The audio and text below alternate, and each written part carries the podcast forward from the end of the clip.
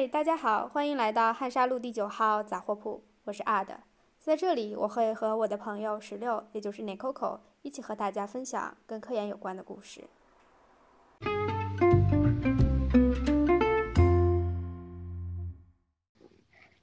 好，大家好，我是阿的，我在科隆。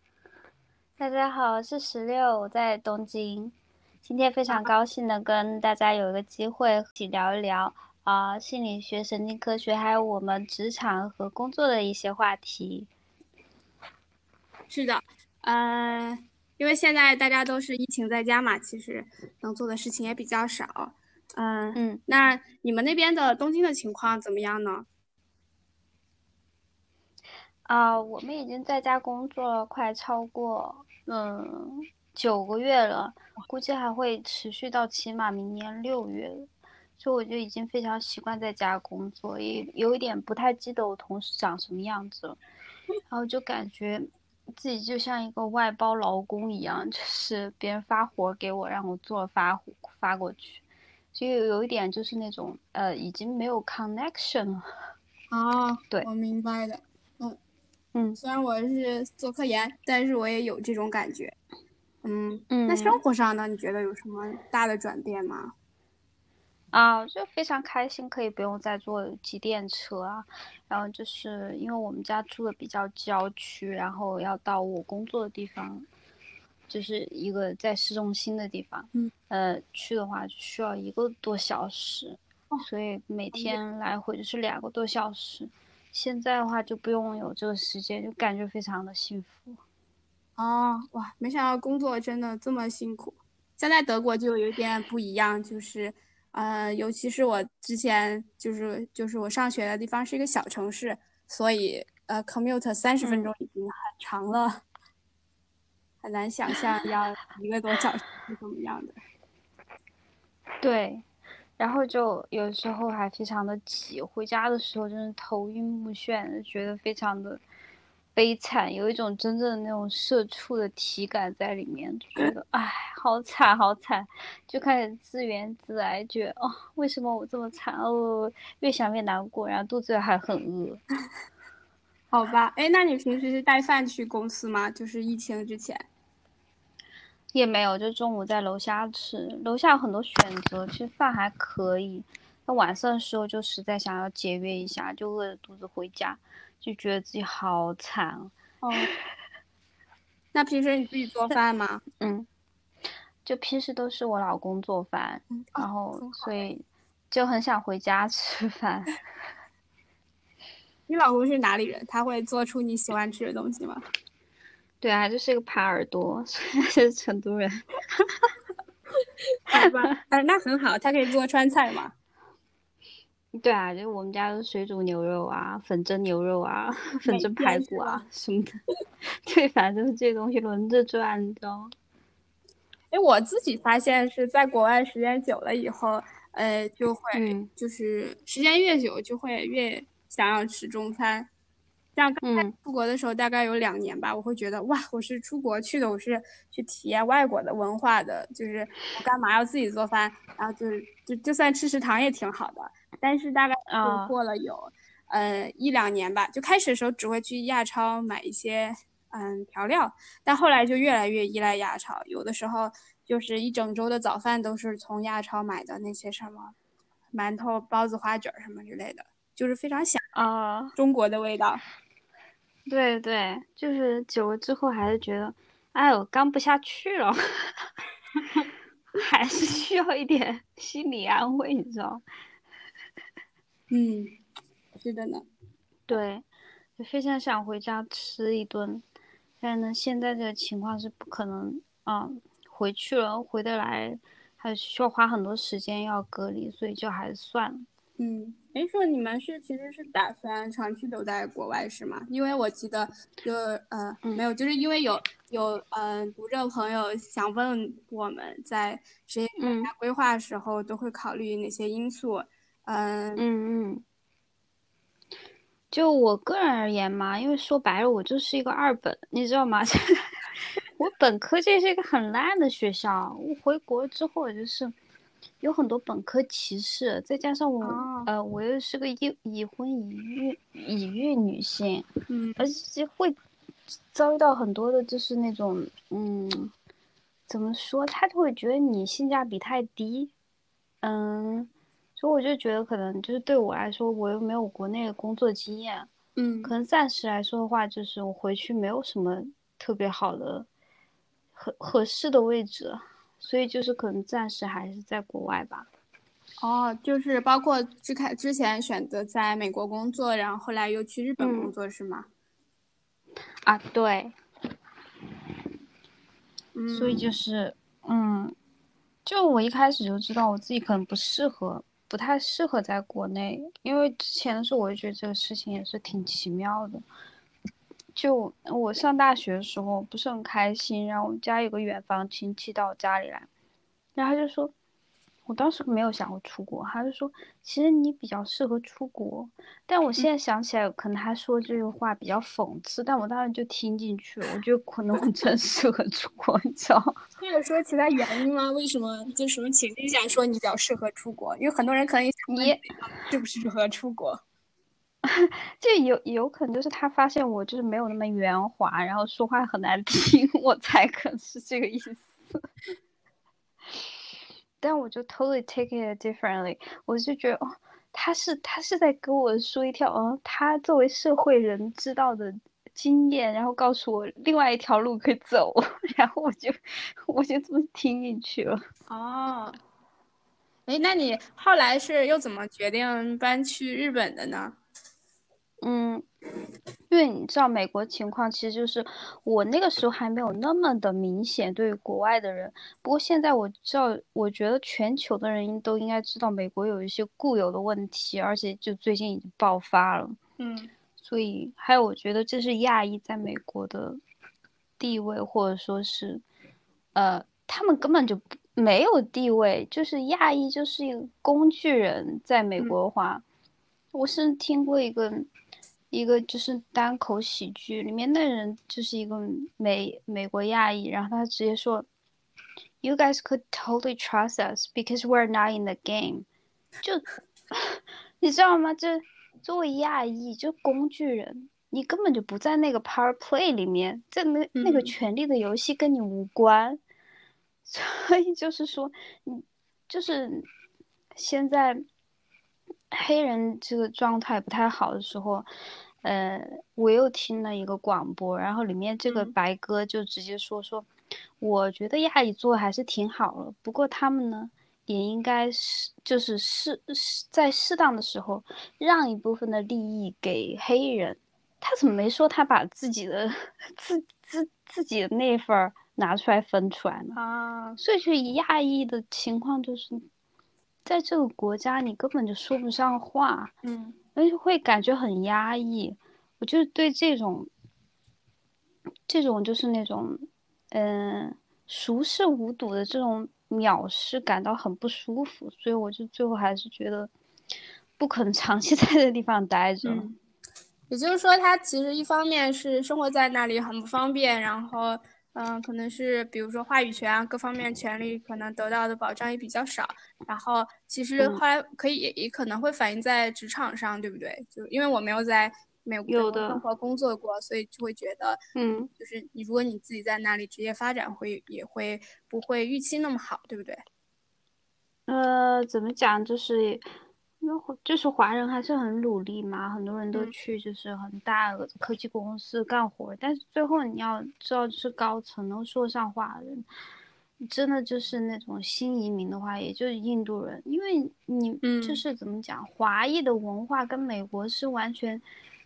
反着来的，就美国是非常讲究你能够 talk，能够就是嘴大把事情说说出来，然后。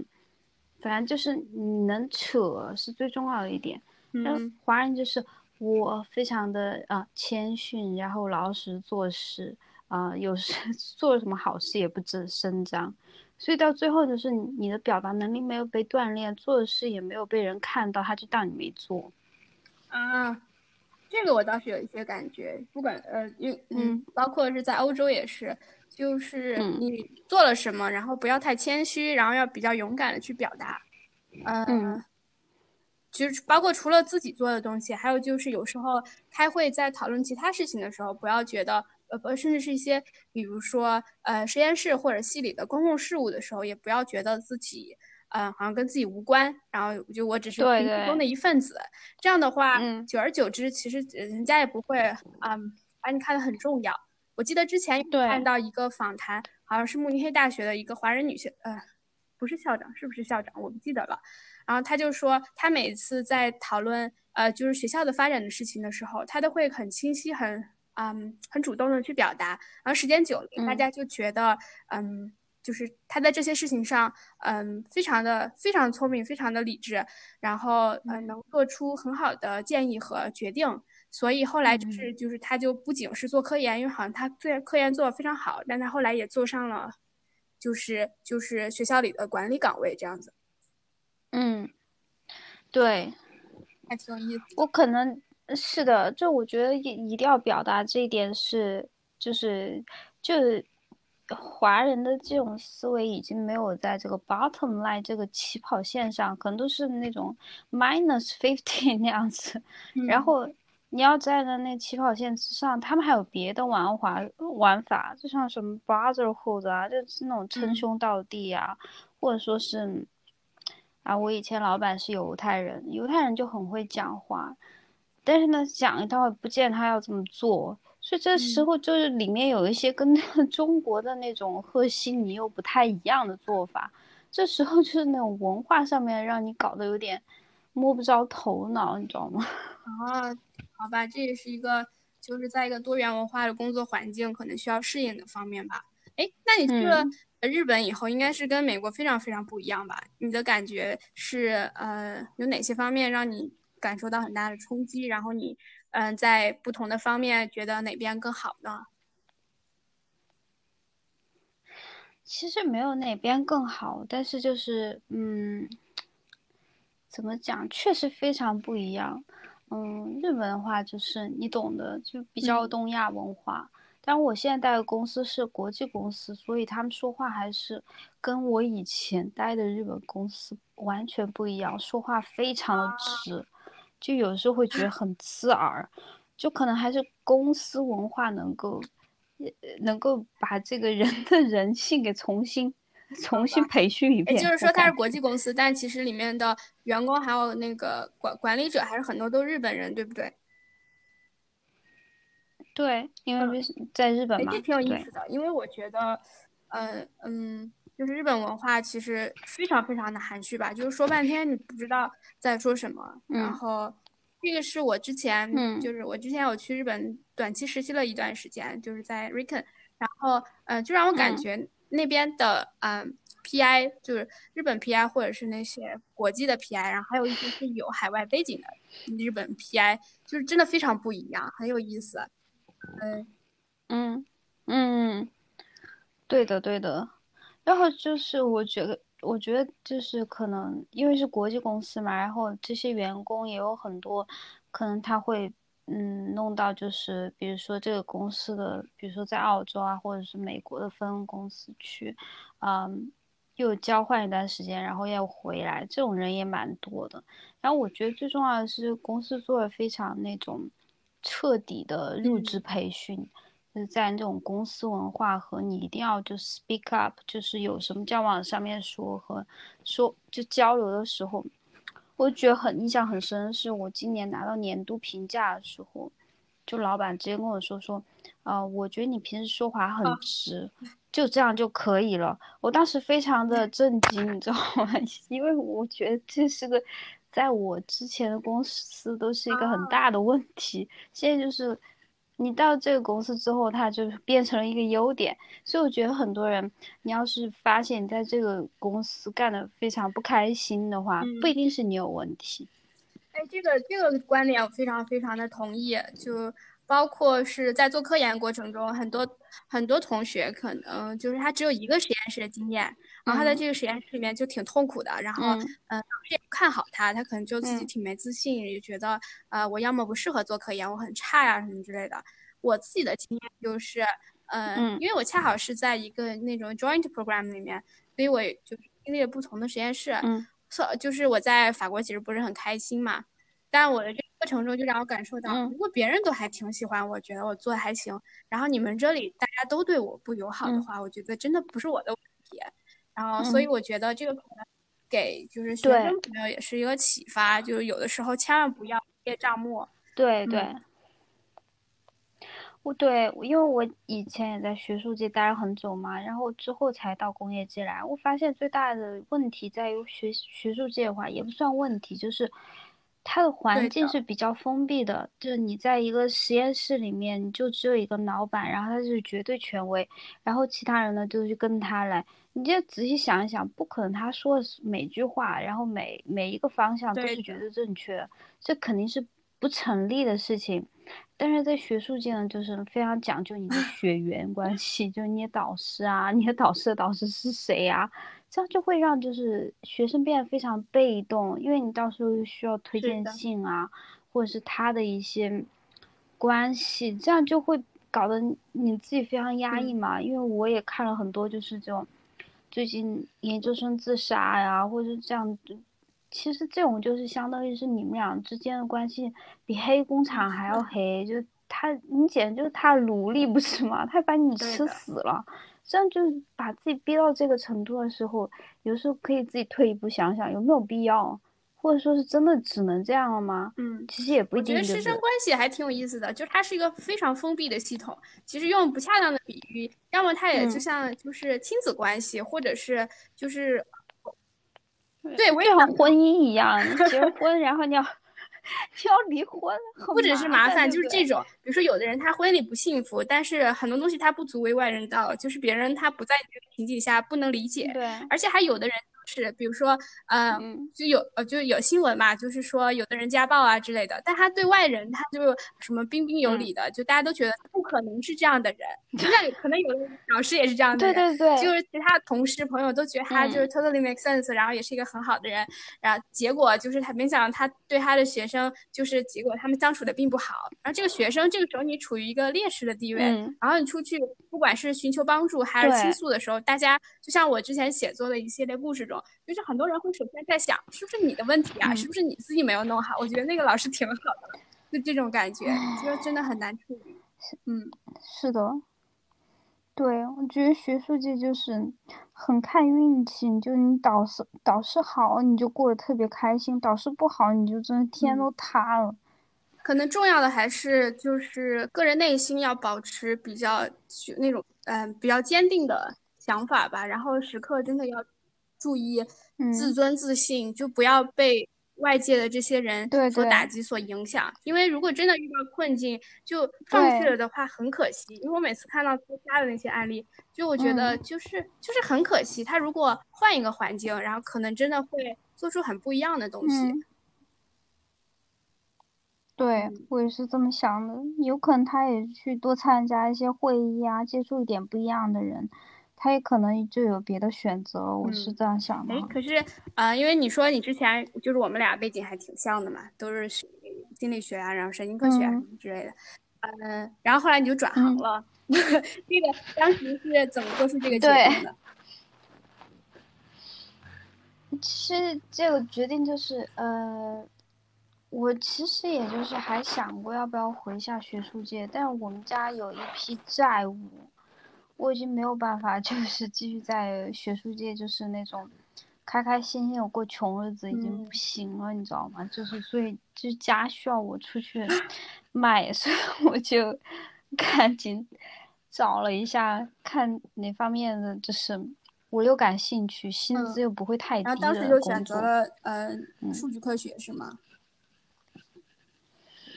嗯，对，因为你知道心理学里面有很多就统计啊这些知识，然后我也就是比较熟了。然后我在美国读书的时候也修了就是编程的课，